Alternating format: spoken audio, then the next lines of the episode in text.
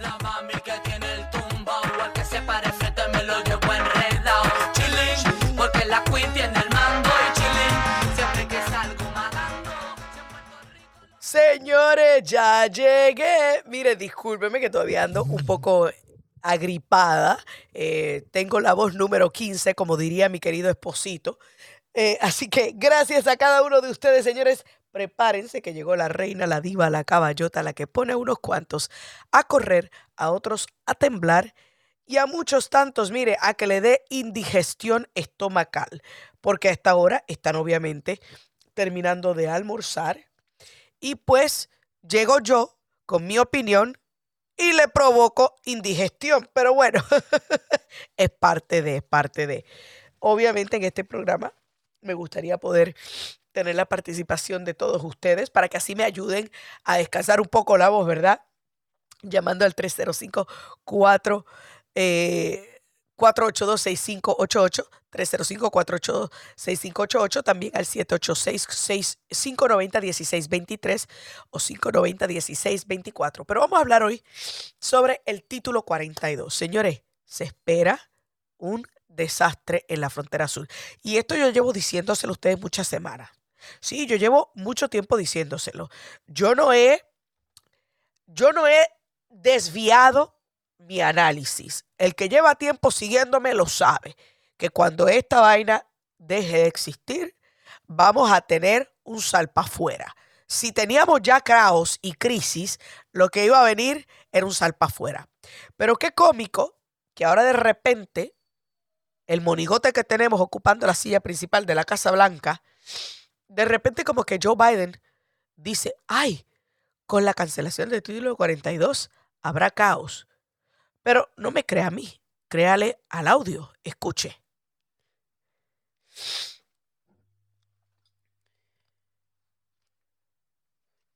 Can you expand on what you meant when you said there will be chaos at the border? For how long? Well, we've had chaos at the border for a number of years. We have to fully fund the border security effort. We have to fully fund. Look, the purpose of what we're doing now is making legal immigration more streamlined, illegal immigration shorter term and move, and move in a direction that people know that there's a legal way to get here and not a legal way. That's what's underway now. Ahí ustedes escucharon porque obviamente después de haber dicho que iba a haber caos en la frontera, lo trató de arreglar cuando la reportera le pregunta que usted puede explicarnos más qué usted quiso decir con ese caos. Y ahora viene a decir, no, es que siempre ha habido por muchos años caos en la frontera. Mire, señor, debe decirle una cosa.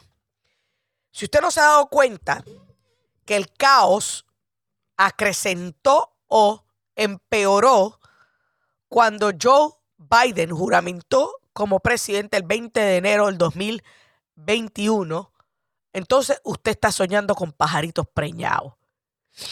Porque en los últimos dos años y medio, o sea, del 2021 a la fecha, de que Joe Biden asumió la presidencia, hemos roto todo tipo de récords de cruces ilegales, hemos roto todo tipo de récords de cruces de fentanilo, de muertes por, fentanilo, hemos roto todo tipo. Es más, hoy día hay miles y miles y miles de menores de edad que nadie sabe su paradero porque fueron liberados aquí dentro de Estados Unidos y nadie sabe a quién fueron liberados. Si fueron liberados a los, a los traficantes de humanos, a los coyotes, que luego se los llevan y los cruzan otra vez la frontera y los utilizan para alquilárselo a otra persona para que vuelva a cruzar con ellos. Sí, señores, esas son cosas que suceden. Y yo sé que esto es algo que a Miriam Minions no le gusta que yo lo diga. Pero Joe Biden ha provocado que los coyotes, los traficantes de humanos y los narcotraficantes se volviesen más ricos bajo su incumbencia. Así que yo me pregunto, ¿de qué caos él está hablando de que va a haber ahora, a cuando se vence el título 42? Él ha estado durmiendo en los últimos dos años. Ha estado en el sótano de la, de la Casa Blanca, en el búnker. Porque cada uno de nosotros que tiene ojos, que tiene pensamiento analítico propio, ha podido ver las imágenes del caos real de la frontera sur que ha empeorado ha empeorado, porque señores, de que siempre hemos tenido cruces ilegales, siempre ha existido. Eso no es ningún secreto. De que hemos tenido temporadas más altas este, que otras también. Pero bajo esta incumbencia, bajo la incumbencia de este, de este charlatán que tenemos el presidente, ha empeorado la situación de la crisis, de la, de la inmigración ilegal.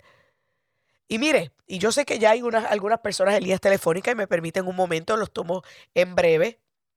Pero quiero decir esto último. Me acaban de enviar o de hacer tag en Twitter, Dania Periodista, de un vídeo, una compilación de vídeos, tratando de atacar a Ron DeSantis por las decisiones de Ron DeSantis de que, pues mire, aquí se van a tomar medidas fuertes en contra de la inmigración ilegal y X, Y, perfecto. Y alguien me pregunta, yo quiero saber qué piensa Dani Alexandrino de este vídeo. Cuando usted ve una compilación de vídeos de zonas de construcción con poco o ningún empleado. Y yo lo que digo es lo siguiente, señores, hay que ver si este video fue o no sacado de contexto. O si de repente lo grabaron únicamente durante la hora de almuerzo, cuando está todo el mundo fuera comiendo y por consiguiente no se ve ninguna tipo, ningún tipo de actividad de construcción. Pero yo le puedo hablar de tres proyectos de construcción que hay cerca de donde yo vivo y los tres están día y noche trabajando en el proyecto. Día y noche. Y cuando único eso está ahí solitario, es cuando es la hora de almuerzo que todo el mundo se va a comer a la misma hora. No hay ni un solo alma, ni el capataz. Están todos comiendo. Entonces, vienen y hacen ese vídeo culpando a Ron DeSantis por la falta de, que, de disque empleados de inmigrantes. Señores, no sean imbéciles. Las decisiones y las leyes que ha firmado Ron DeSantis recientes son para evitar la ola de inmigrantes ilegales que van a llegar a nuestro país, a nuestro estado, cuan- y, y luego de que ingresen a nuestro país sin ningún tipo de control, porque es exactamente lo que va a pasar con la culminación del título 42 el día de mañana. Es lo que va a pasar. Vamos a ver una ola de inmigrantes ilegales. ¿Y qué pasa? Y como me dijo una vez una de mis estudiantes venezolanas, muchos de ellos son venezolanos. Profe, la mayoría de los venezolanos que están llegando hoy día son chavistas. Chavistas que estaban acostumbrados al mantengo. Pero ahora que la cosa se puso peor, que ya no hay tampoco ni para el mantengo, ahora pretenden venir acá a exigir y a, a también a pedir y a continuar con el mantengo. Y de que viene gente buena, honrada, decente, en busca de una mejoría, lo, vi- lo hay, lo hay.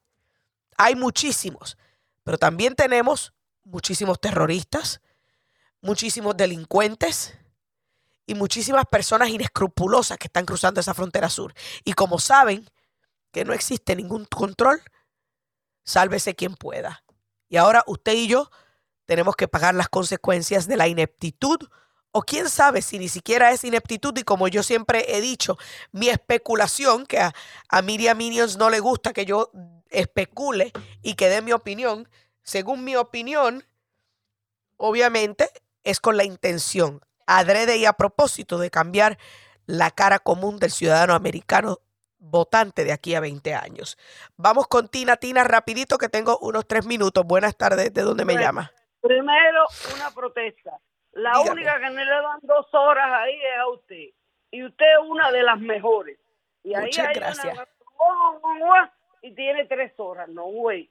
Eh, segundo, ay, ya esto es más de lo mismo. Este señor, cuando le presentaron los papeles, documentos del banco, que eso era mentira. Seguro que se fue a tomar helado, como hace él. Helado de choco choco chip. gente. Pobre, a mí me encanta el helado, soy una fanática del helado. Pero ese viejo, y le digo viejo porque no es por, no, no es por la edad, es que no funciona. No funciona. Claro, claro. Y esa familia es denigrante, es algo abominable porque no puede sacar a uno. Siempre en la familia ha habido una oveja negra. Perfecto. Siempre, La he cierto. tenido yo, la tiene todo el mundo. Pero ahí todo, ahí la oveja blanca no aparece por ningún lado. ¡Qué barbaridad! Tina, Tina, no diga eso, que después dicen que nosotros estamos eh, acusando a la familia Biden injustamente. Pero usted Pero tiene que razón. Están los 11 ahí que le repartieron los 10 millones. Sí, Yo sí, no- es cierto. Yo, no- yo todavía no he tenido una donacioncita ni de un millón, no. Cuando, cuando la Ok. ten- yo tampoco, yo tampoco. mejore. Muchas gracias, Tina. Muchas gracias y, y bendiciones para usted gracias por ese apoyo y esa y sintonía. Pero Tina tiene la razón, señores. Mire, esta familia es una familia que la prensa propagandista, charlatana, inescrupulosa, ha estado prácticamente montando en tribuna e ignorando todas las acciones de corrupción y todos los, los negocios turbios de Hunter Biden, que a la hora de la verdad, pues mire, como dice Tina, todos tenemos una oveja negra en la familia, yo tengo una o dos en la familia, pero en este caso toda la familia parece ser una oveja negra, o sea, porque todos estaban envueltos en el truco. Pero bueno, señores, tengo que hacer una primera pausa, no se muevan, que ya regresamos con más. Dani Alexandrino hablando de frente aquí a través de Americano Media. Amigos, continuamos aquí. Alexandrino hablando de frente a través de Americano Media y todas las emisoras afiliadas a esta gran cadena y conversación. Y por supuesto los amigos que nos escuchan a través de las distintas eh, plataformas digitales como Roku, como a todos aquellos que bajaron la aplicación de Americano a su celular. Si no lo ha hecho, que espera, hágalo completamente gratis. Y también a los que nos encontraron a través de iHeart Radio, la aplicación de iHeart en su celular. Muchísimas gracias. Pero bueno, disculpen, todavía estoy agripada. Así que por no fallarle, porque sé que estuve fuera la semana pasada, este, pues estoy diciendo presente en el programa, aún con todo y gripe. Así que les pido un poco de paciencia porque a veces me quedo sin respiración. Pero bueno, vamos entonces a continuar hablando del título 42, pero también, como tengo un amigo de la casa, que a mí me gusta siempre sus análisis, yo le voy a tirar lo que llaman a socket wrench en la conversación. Le voy a tirar una bola este, un strike, eh, porque le voy a tirar otro tema que él quizás no se lo esté esperando, pero bueno, vamos con nuestro director político de americano, Alfonso Aguilar. Alfonso, buenas tardes, bienvenido. Saludos, Dania. Siempre un placer estar contigo y, y te acompaño en la gripe porque yo también estoy agripado, o sea que, que nos las pegamos a distancia. Aquí yo, yo culpo a mi marido, eh, se enfermó él primero y después me, me enfermó a mí, pero bueno, ahí vamos. Mira, vamos a comenzar con el título 42, que está, esto pues ya se está venciendo el día de mañana. Y obviamente hay muchas personas que, que ya están hablando y se están preparando muchos estados para este flujo inesperado de miles y miles de migrantes que abarrotarán nuestra frontera sur. Joe. Biden recientemente salió diciendo que esto será un caos. Y yo me pregunto, ¿dónde ha estado los últimos dos años cuando esta frontera ha sido un caos gracias a su ineptitud? ¿Cuáles son las alternativas, Alfonso, ante el título 42? Claro, mira, estoy viendo las imágenes y, y si ya teníamos un caos sin precedentes, y de hecho el presidente, no sé si lo viste, creo que fue ayer, que lo estaban entrevistando al montarse o bajarse del avión y dijo, bueno, hemos tenido caos hasta ahora, o sea que ahora lo aceptó. Correcto, lo tuvo que arreglar, que él ha correcto. creado el caos. Pero ya era un caos enorme. Más de 7 millones de personas que han llegado a nuestra frontera sur irregularmente gracias a Joe Biden en estos últimos tres días, lunes, martes, miércoles, 10 mil cada día, 30 mil. Eso no se había visto. Y estoy viendo las imágenes por Imagínate. televisión y eso parece este Black Friday.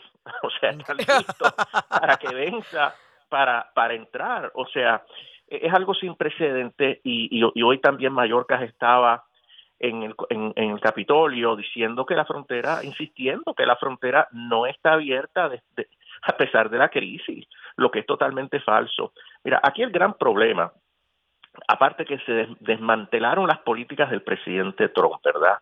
La, ciertamente el muro, el trabajar con México para que enviaba, me enviara miles de efectivos de las Fuerzas Armadas mexicanas para monitorear la frontera. Aunque a pesar de eso, aquí lo que realmente ha traído a todas estas personas es el abuso de las leyes de asilo que esta administración ha permitido. Básicamente, cual, hasta el momento, cualquier persona que llegaba a la frontera y decía que tenía que, que estaba preocupada de regresar, tenía un miedo legítimo a regresar a su país porque lo iban a perseguir, pues claro. lo dejaban entrar a los Estados Unidos. Entonces, eh, es un abuso de asilo, sabiendo que la mayoría de las personas que solicitan as- asilo en la frontera sur eventualmente no se lo conceden. 90% no le concede asilo porque no tienen un reclamo legítimo. Para tú pedir asilo, tú tienes correcto. que estar perseguido por razones políticas, religiosas, pero esto es lo que esta administración está permitiendo. Entonces, claro, título 42 por lo menos, porque ellos abusaban también. Ahora, con todo el título 42, ellos buscaban maneras de darle la vuelta. El título 42 aplicaba solo a algunos países, no a todos, y estamos recibiendo gente de más de 140 países. Pero eh, ellos básicamente eh, le estaban dando la vuelta al título 42 y ahora que se va el título 42, porque por lo menos el título 42 te permite remover rápidamente a una persona que pide asilo, removerla inmediatamente, pues ahora regresaríamos a, a la ley, que es lo que el llamado título 8, que si alguien pide asilo, pues hay que procesarlo, o sea que Correcto. van a estar más las manos de los de, de los eh, de la patrulla fronteriza va a estar más amarrada eh, o sea que, que es una una situación increíble. La administración tenía que obviamente aquí hay que y el, y el presidente lo tiene en las manos. Aquí no se necesita legislación. Él podía Claro. sencillamente cumplir con la ley y cambiar esa política de asilo y eso ayudaría a disuadir a la mayoría de las personas a que vayan a la frontera sur que una de las cosas, y vamos a aclarar, Alfonso, porque mucha gente, cada vez que yo hablo de este tema, cada vez que yo critico las tácticas de esta administración, siempre viene un gigante emocional a decir que yo soy anti-inmigrante. No, señor, yo no soy anti-inmigrante. Soy anti-inmigración ilegal. Y muchos me dicen, ah, pero están pidiendo asilo. Vamos a aclarar. El asilo se solicita de manera colectiva o de manera individual y cuáles son Sí. los parámetros y las exigencias para poder cualificar para un asilo. Bueno, e- esa es una pregunta fundamental, ¿verdad? Tú no, o sea, tú no puedes pedir asilo si no tienes un reclamo legítimo, pero eso es lo que están haciendo.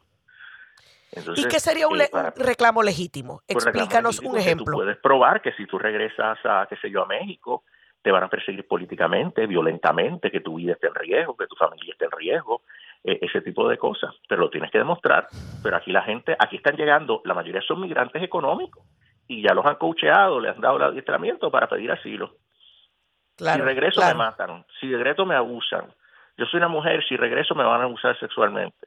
O sea, este tipo de cosas están coacheados, pero Claro, después no le dan el asilo. Y entonces el problema es que, claro, se crea eh, una cola tan larga. Ahora le están dando notificaciones a gente de que la vista de, de asilo para determinar su caso está para el 2007 o el 2008. Esa gente no va, Válgame. no, va, a pa- no va a aparecer. Entonces, Claro, ese es el abuso. Entonces, este presidente ha cambiado la política migratoria de los Estados Unidos para permitir esta avalancha. Esto ni lo hizo Obama ni lo hizo Clinton. Hay que entender eso. Él cambió la política migratoria de los Estados Unidos ilegalmente. Por eso es que muchos dicen, aquí procede un proceso de impeachment en contra de Mallorca, porque están violando la ley. Ellos no están cumpliendo lo que está legislado. Tú Claro. dijiste que si se podía permitir a la gente entrar en grupo. Mira, en la, la aplicación que han creado para que la gente solicite asilo desde sus países es una amnistía administrativa. Ellos utilizan la autoridad de parol humanitario para crear un programa. Eso no lo puede hacer el, el, el Ejecutivo, lo tiene que hacer el Congreso. Entonces, Correcto. e- esto es un desastre y obviamente recordemos lo que esto significa para la nación. La- cuando la, la patrulla fronteriza Ajá. eh, está abrumada, no, no puede hacer su trabajo de interdicción, entonces va a entrar el fentanilo, se cuela un montón de gente ilegalmente porque ellos no pueden hacer el trabajo, eh, y, y, y aparte de eso, todo el tráfico de niños terrible, el tráfico de Horrible. personas, Claro. el abuso sexual en, a las mujeres y niñas en el camino a la frontera sur es algo terrible, o sea que pero ellos siguen diciendo que ahora se, se, se le pasó, ay, tenemos una crisis, bueno, va a tener ahora una pequeña crisis. O sea, Eh, entonces, er- y ahora tienes alcaldes demócratas diciendo, mira, no podemos. Pidiendo cacao, como decimos en Puerto Rico. Pero rapidito, tengo tres, tres, eh, minutos, Alfonso, y quiero hacerte una pregunta relacionada a otro, a otro tema antes que se me vaya el tiempo. En el día de ayer, eh, Just the News publicó un reportaje en donde hablaba de que hay serios eh, acusaciones de misconduct, de, de conducta antiética, con el caso en contra de Trump allá en el distrito de, en el condado de Fulton, en el estado de Georgia.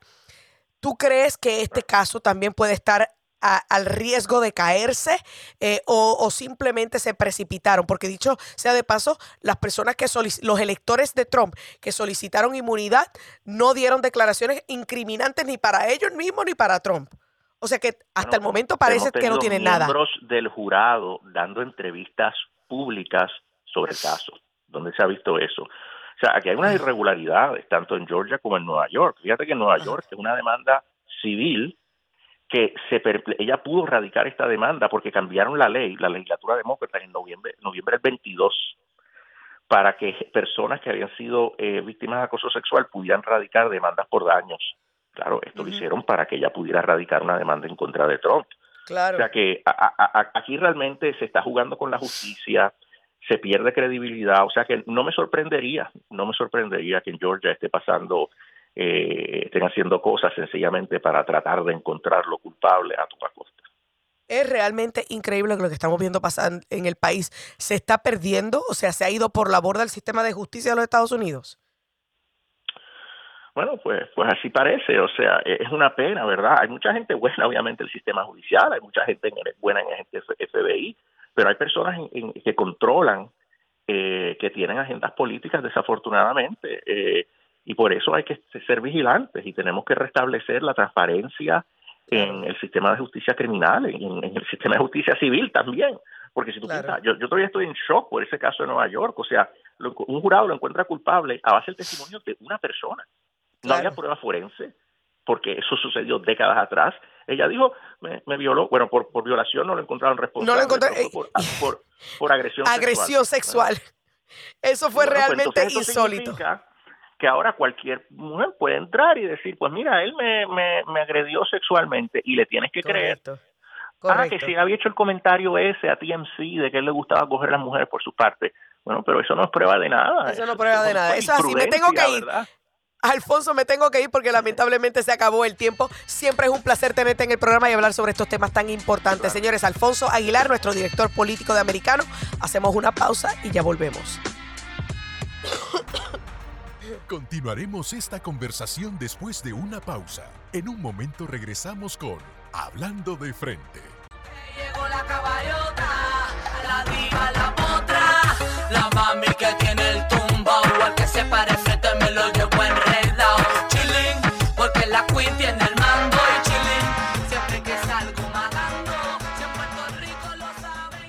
Llegué, señores. Aquí estoy, Dani Alexandrino, la reina, la diva, la caballota, la reina de las tardes, la que pone a unos cuantos a correr, a otros a temblar y a muchos otros les causa indigestión estomacal. Mire, hasta, hasta, hasta pegó, pegó. Eh, Yo no soy buena con las rimas, pero me pareció que eso rimó. Señores, voy a abrir la línea telefónica al 305-482-6588. 305-482-6588 al 786-590-1623 o 590-1624. Pues en el día de ayer, para que puedan participar y hablar de cualquiera de los temas que hemos discutido o del tema que vamos a tocar ahora, señores. Resulta que Donald Trump participó de un town hall de CNN en el día de ayer, que yo lo critiqué desde un principio, dije que Donald Trump no debió haberse prestado para eso, porque eso a fin de cuentas lo que hace es ayudándolos a ellos con sus ratings. Así que yo no estaba de acuerdo, pero bueno, al parecer le fue muy bien. Vamos con la línea telefónica en breve, todavía no. Vamos primero a escuchar el audio de Donald Trump sobre la posible candidatura de Ron DeSantis. Vamos a escuchar. By 40 points or 45 points. I think he ought to just relax and take it easy and think about the future because right now his future is not looking so good.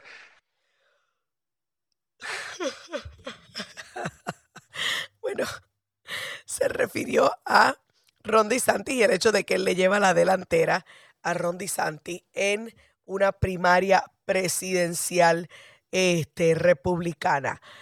Pero bueno, yo le he dicho, hay gente que se molesta que Trump critique a DeSantis, pero a la hora de la verdad, DeSantis sabe a lo que se tiene que atender. Si se va a lanzar, que se lance y que bregue con la presión, y si no, pues que termine sus cuatro años de mandato. Vamos con Rafael. Rafael, buenas tardes. ¿De dónde me llama? Me colgó. Señores, tengan un poco de paciencia. Se, se colgó. Tengan un poco de paciencia. 305-482-6588. 786-590-1623 o 1624. Pero Vamos a escuchar otro pedazo del town hall de ayer donde Donald Trump le llama a Caitlin Collins, la moderadora del town hall, un nasty person. Vamos a escuchar. You did. And so that's the question. But that's the question that investigators have, I think, is why you held on to those documents when you knew the federal government was seeking them and then had given you a subpoena to return them. Are you them. ready? Are you ready? Can I talk? Yeah, what's you the mind? answer? Can I, do you mind? I would like for you to answer the question. Okay, it's very simple to answer. That's why I asked it. It's very simple to. You're a nasty person. I'll tell you. Le dijo nasty person. Nasty person. Señores, porque ustedes saben que Donald Trump sabe jugar el juego de ajedrez. Sabe jugar el juego de las palabras. Y es un trolero. Y eso yo lo he dicho en repetidas ocasiones.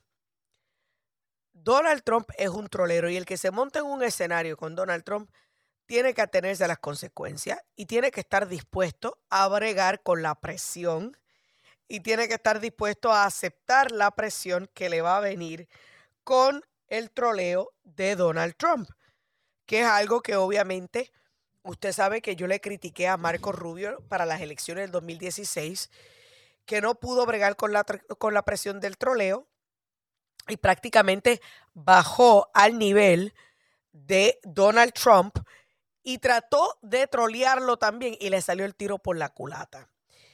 Y por eso yo siempre digo que Ron DeSantis debe mantenerse calladito o avanzar de una vez y por todas a declararse. Y si no se va, y si no se va a lanzar al, ruedo presidencial, pues mire, que lo diga ya. Y que se, quede tranqui- que se quede tranquilito aquí en el estado de la Florida gobernando los cuatro años por el cual lo contratamos. Pero vamos entonces ahora con David. Por favor, le pido a todo el mundo, escuchen por el teléfono, no escuchen por el radio, porque hay un leve retraso de unos segundos, así que eso dilata más la conversación. Escúcheme por el auricular del teléfono. Buenas tardes, David, ¿desde dónde me está llamando? ¿Cómo estás? Te llamo de aquí, desde el centro de la Florida. Saludos, David. eh, es, es- eh, a mí me encanta escuchar a Donald Trump en, en los town hall meetings, los debates, los rallies, pero me encanta cuando, él- eh, cuando él le dice nasty woman. ¿A quién le llamó nasty woman ah, anteriormente? Ah, a la A alcaldesa de San Juan, no sé si la- Ah, no, sí, a la sí, ¿verdad? de San Juan también. A, la, ca- a Carmen Yulín Cruz, es cierto.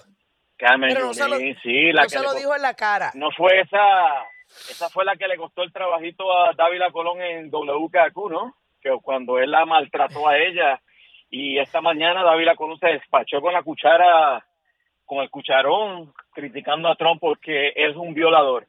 Pero a él se le olvidó, a Dávila Colón se le olvidó que por eso fue que él lo votaron de WKQ. Por Válgame. maltratar a- a- por maltratar a, A la socialista de cartón. Sí, a la socialista de cartón de Carmen Yulín. A ver, entonces. Ave María.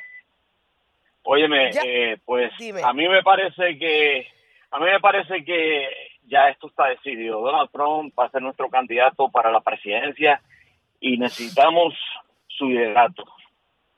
Porque lo que está pasando en la frontera, mira, estamos eh, ya ya se pronostica que va a haber una estampida. Yo no sé cómo aquí hay personas que defienden esto que defienden que a este país se le asalte de esta manera, donde vengan unas personas a este país ilegalmente. Eh, Eso, eso va a devastar todas estas comunidades de, de la frontera, no solamente Correcto. eso, la Florida, Nueva York, y nosotros no estamos listos para eso. Que si necesitamos sus trabajos, pues que soliciten los trabajos. Si, si es cierto que los Estados Unidos necesitan mano de obra, pero que hagan las cosas correctamente. Correcto. Y tenemos programas Porque- de trabajo. Claro, y no, y no hay manera que yo pueda entender cómo estas personas en la radio se despachan en sus programitas eh, hablando de que los pobres migrantes, no estamos hablando de migrantes, estamos hablando de ilegales que vienen a este país. Todo tiene, todo tiene su orden. En la naturaleza todo tiene su orden, en la política todo tiene su orden, hay que respetar. Esto es un país de ley y orden. y hay que respetar. No podemos venir a exigir si no estamos siguiendo las leyes de este país para empezar. Yo sé que hay personas que están en línea telefónica ahí, eh, así que tengan un poquito de paciencia en lo que terminamos aquí con David y luego pasamos al resto de las llamadas telefónicas al 305-482-6588.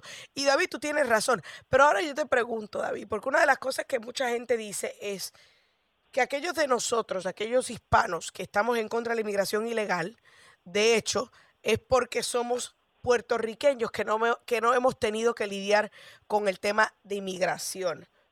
Yo conozco muchos inmigrantes que llegaron aquí por la vía legal y que están en contra de la inmigración ilegal.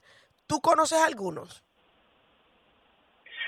Mira, yo no sé si tú acuerdas eh, la crisis de en la, en la administración Carter, cuando tuvimos la crisis de, de los haitianos, que inmediatamente los enviaron al Fort, Fort Allen allá en Puerto Rico, Ajá. que después esa- todas esas personas fueron, eh, la, la soltaron en la comunidad. Tengo dos minutos. Puerto Ajá, Rico también ha- Puer- Puerto Rico también ha tenido su, su share de personas ilegales que han venido a, a la comunidad y, y se le ha dado esa oportunidad, ¿verdad? Pero, pero yo digo que so, todo tiene un, todo tiene un límite, todo tiene un límite. Correcto. Y, y este país no, no está preparado para eso, eso, eso es increíble lo que está pasando. Son millones y millones de personas. Y, y hablando de los puertorriqueños, mira, esa gente vienen, vienen aquí, se, se formalizan y tienen más derechos que los mismos ciudadanos americanos que viven en la isla, ¿no? Que los que viven allá en Guam y en los otros territorios que no tienen el derecho que estas personas adquieren sin el debido Claro. proceso. Ok, y, y, y hay que, y tienes, tienes toda la razón, hay que simplemente eh, eh, seguir educando a nuestros hermanos latinoamericanos de que, mira, aquí aceptamos a quien sea, pero tienen que venir eh, siguiendo todos los, los debidos procesos de ley. David, muchísimas gracias por llamar y por tu comentario. Y para terminar, le cuento una anécdota muy rápida. En la universidad yo tengo estudiantes internacionales estudiantes cuyos padres se sacrifican para mandar a sus hijos a estudiar acá. Tienen que pagar miles y miles de dólares, no solamente para que vengan a estudiar, sino que luego tienen que pagar miles y miles de dólares para poder solicitar un permiso de trabajo. Y esos estudiantes me dicen, profe, explíqueme cómo es justo que yo he tenido que hacer tantos sacrificios, que mis padres han tenido que hacer tantos sacrificios, que he tenido que hacer tantas colas, particularmente los venezolanos, que así es que le dicen en Venezuela, a la fila le dicen cola. He tenido que hacer tantas colas y esperar mi turno para que vengan estos por la frontera sur a pedir y a exigir sin hacer todo lo que yo he tenido que hacer y ellos, y ellos pagan la misma cantidad de dinero a un coyote que yo he tenido que pagar a un abogado. Y eso es cierto, póngase a pensar, un coyote no cobra 50 dólares, cobra mucho más. Hacemos una breve pausa y ya regresamos con la recta final del programa.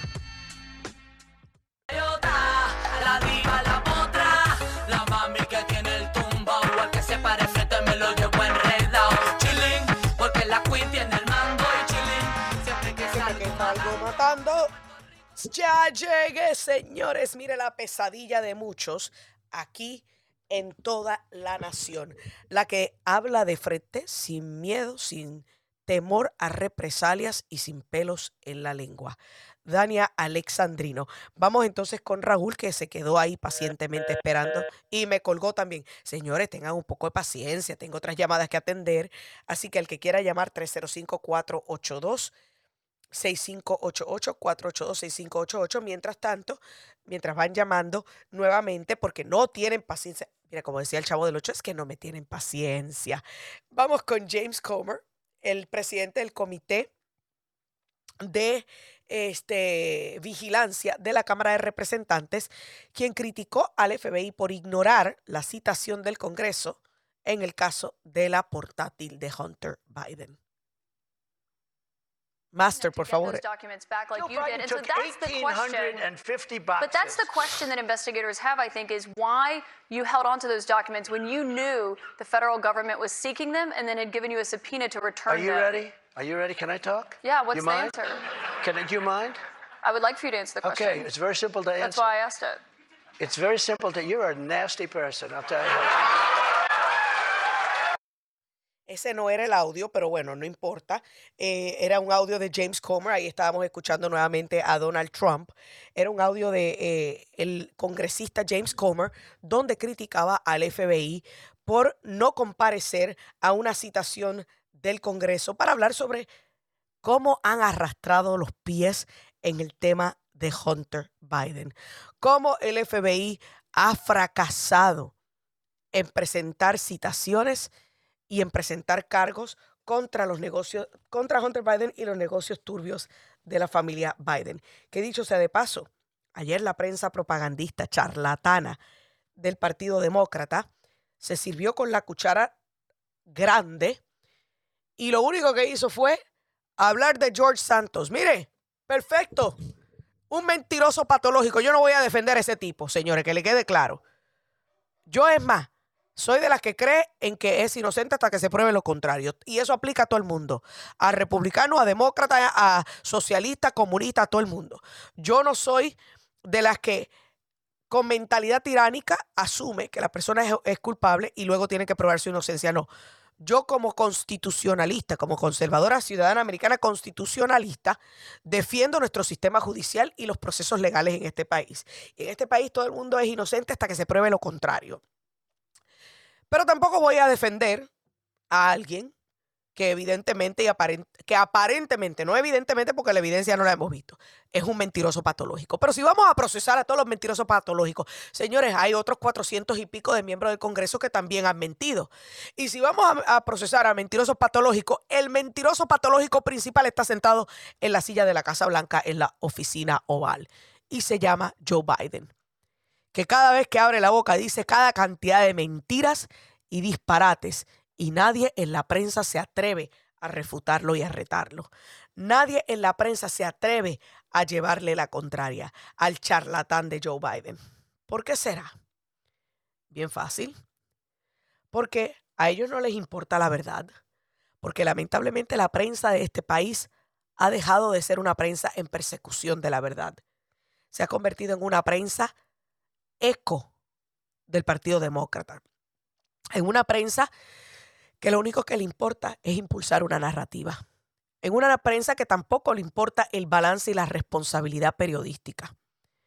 En una prensa que a la hora de la verdad lo que busca es mantener el status quo con un miembro de un partido que aunque esté volviéndose loquito, y aunque prácticamente esté demostrando un declive cognitivo evidente, no les reta. No les reta sus mentiras, porque ellos le tapan las mentiras. y yo siempre le he dicho, la prensa siempre ha tenido inclinaciones de izquierda. Que quede claro. A mí eso me queda claro porque fui periodista por 15 años. Trabajé en grandes medios de comunicación nacionales e internacionales. Y a mí me queda claro pero cuando en el 2016 gana las elecciones un tipo llamado Donald Trump, que tiró la forma convencional de hacer política por la borda y por la ventana, la prensa prácticamente sacó a relucir su verdadero yo. O bueno, la prensa no, Donald Trump los desenmascaró. Donald Trump demostró que básicamente la prensa es sesgada, la prensa es politiquera, la prensa lamentablemente dejó de ser imparcial, responsable, ética y respetuosa. Y que quede claro que yo entiendo que hoy día ya lamentablemente no existe prensa balanceada. Hay muchos en la, en la prensa que o están inclinados a la derecha o a la izquierda. Y por eso es que yo le digo a ustedes que ustedes no me tienen que creer a mí, yo quiero que usted le crea a los datos. Porque a los datos a fin de cuentas no le importan las emociones. Pero aquí en este programa yo soy clara. Yo hablo de frente. Y yo te digo que aquí a mí me contrataron y a mí me pagan para dar mi opinión. Y las opiniones no son datos, son opiniones a las que todos tenemos derecho de acuerdo a la Constitución. Y yo sé que mi opinión a muchos no les gusta. Y los invito a que me llamen a retar cualquier cosa que yo diga al aire. Pero vuelvo y repito, si usted viene, venga con respeto con cordura, con, con respeto, con cordura y con datos a la mano. Que cuando usted venga a refutar algo de lo que yo estoy diciendo, usted pueda tener los datos para refutar con datos a la mano todo lo que yo he dicho. No venga con acusaciones sin fundamentos, con acusaciones insólitas y a lanzar críticas sin en realidad tener ningún tipo de forma de refutar lo que yo estoy diciendo. Y llegue preparado a enfrentarse a la realidad de que aquí Dani Alexandrino le va a contrarrestar ese ataque o ese, esa refutación. Porque Dani Alexandrino se prepara. Porque Dani Alexandrino hace el ejercicio fundamental de informarse y educarse. A diferencia de la mayoría que abren los micrófonos y hablan como el papagayo repitiendo puntos de propaganda, pero no se informan. Y a otros que utilizan este programa para crear todo un programa o todo un artículo basado en lo que aquí en este programa decimos. Porque carecen de la inteligencia, carecen del contenido y carecen de la creatividad para poder tener un programa en donde puedan convencer porque eso se llama poder de convencimiento, en donde puedan convencer sobre sus puntos, porque ni siquiera es sobre su verdad, porque la verdad es solo una, y la verdad no está ni a la derecha ni a la izquierda, es simplemente la verdad. Aquí Dani Alexandrino sí te va a dar su opinión y te lo dice claro y de frente, pero esa opinión siempre estará sustentada con datos, porque a la hora de la verdad los datos no le importan las emociones.